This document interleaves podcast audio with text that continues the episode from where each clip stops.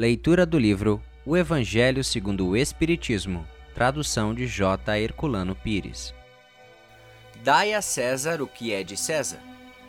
Então, retirando-se os fariseus, projetaram entre si comprometê-lo no que falasse, e enviaram-lhe seus discípulos, juntamente com os herodianos, que lhes disseram: Mestre, sabemos que és verdadeiro, e não se te dá de ninguém, porque não levas em conta a pessoa dos homens. Dize-nos, pois, qual é o teu parecer? É lícito dar tributo a César ou não? Porém, Jesus, conhecendo a sua malícia, disse-lhes: Por que me tentais, hipócritas? Mostrai-me cá a moeda do censo. E eles lhe apresentaram o dinheiro. E Jesus lhe disse: De quem é esta imagem e inscrição? Responderam-lhe eles: De César. Então lhes disse Jesus: Pois dai a César o que é de César, e a Deus o que é de Deus. E quando ouviram isso, admiraram-se e deixando-o se retiraram. Mateus capítulo 22, versículos 15 ao 22. Marcos capítulo 12, versículos 13 ao 17. A questão proposta a Jesus era motivada pela circunstância de haverem os judeus transformado em motivo de horror o pagamento do tributo exigido pelos romanos, elevando-o a problema religioso. Numeroso partido se havia formado para rejeitar o imposto. O pagamento do tributo, portanto, era para eles uma questão de irritante atualidade, sem o que a pergunta feita a Jesus é lícito dar tributo a César ou não? Não teria nenhum sentido. Essa questão era uma cilada, pois, segundo a resposta, esperavam excitar contra ele as autoridades romanas ou os judeus dissidentes. Mas Jesus, conhecendo a sua malícia, escapa à dificuldade, dando-lhes uma lição de justiça ao dizer que dessem cada um o que lhes era devido ver a introdução do artigo intitulado Publicanos. Esta máxima, dai a César o que é de César, não deve ser entendida de maneira restritiva e absoluta, como todos os ensinamentos de Jesus, é um princípio geral resumido numa forma prática e usual e deduzindo de uma circunstância particular.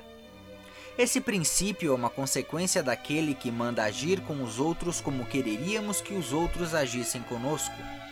Condena todo prejuízo moral e material causado aos outros, toda violação dos seus interesses e prescreve o respeito aos direitos de cada um, como cada um deseja ver os seus respeitados.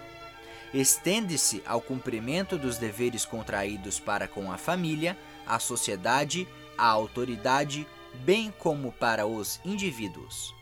Introdução: Publicanos. Eram assim chamados, na Roma antiga, os cavaleiros arrendatários das taxas públicas, encarregados da cobrança dos impostos e das rendas de toda espécie, fosse na própria Roma ou em outras partes do império. Assemelhavam-se aos fermi general, arrendatários gerais e aos traitants, contratantes do antigo regime na França e aos que ainda existem em algumas regiões. Os riscos a que estavam sujeitos faziam que se fechassem os olhos para o seu enriquecimento, que, para muitos, era um produto de cobranças e de lucros escandalosos. O nome de publicanos foi estendido mais tarde a todos os que lidavam com o dinheiro público e a seus agentes subalternos. Hoje, a palavra é tomada em sentido pejorativo para designar os negocistas e seus agentes pouco escrupulosos. Às vezes dizemos ávido como um publicano, rico como um publicano, referindo-nos à fortuna de má procedência. Durante a dominação romana, foi o imposto que os judeus mais dificilmente aceitaram e o que mais causava irritações entre eles provocou numerosas revoltas e foi transformado numa questão religiosa porque era considerado como contrário à lei. Chegou-se mesmo a formar um partido poderoso que tinha por chefe um certo Judas, chamado Gaulonita, que estabelecera como princípio o não pagamento do imposto. Os judeus tinham, portanto, horror ao imposto e, por consequência, a todos os que se encarregavam de arrecadá-lo. Esse o motivo de sua aversão pelos publicanos de todas as categorias, entre os quais podiam encontrar-se pessoas estimáveis, mas que, em virtude de suas funções, eram desprezadas, juntamente com as pessoas de suas relações, todas confundidas na mesma repulsa. Os judeus bem considerados julgavam comprometer-se tendo relações íntimas com eles. Muito obrigado por assistir o nosso podcast. Se você gostou, deixe seu like e compartilhe. Dessa forma, poderemos juntos espalhar cada vez mais a luz do Cristo Consolador.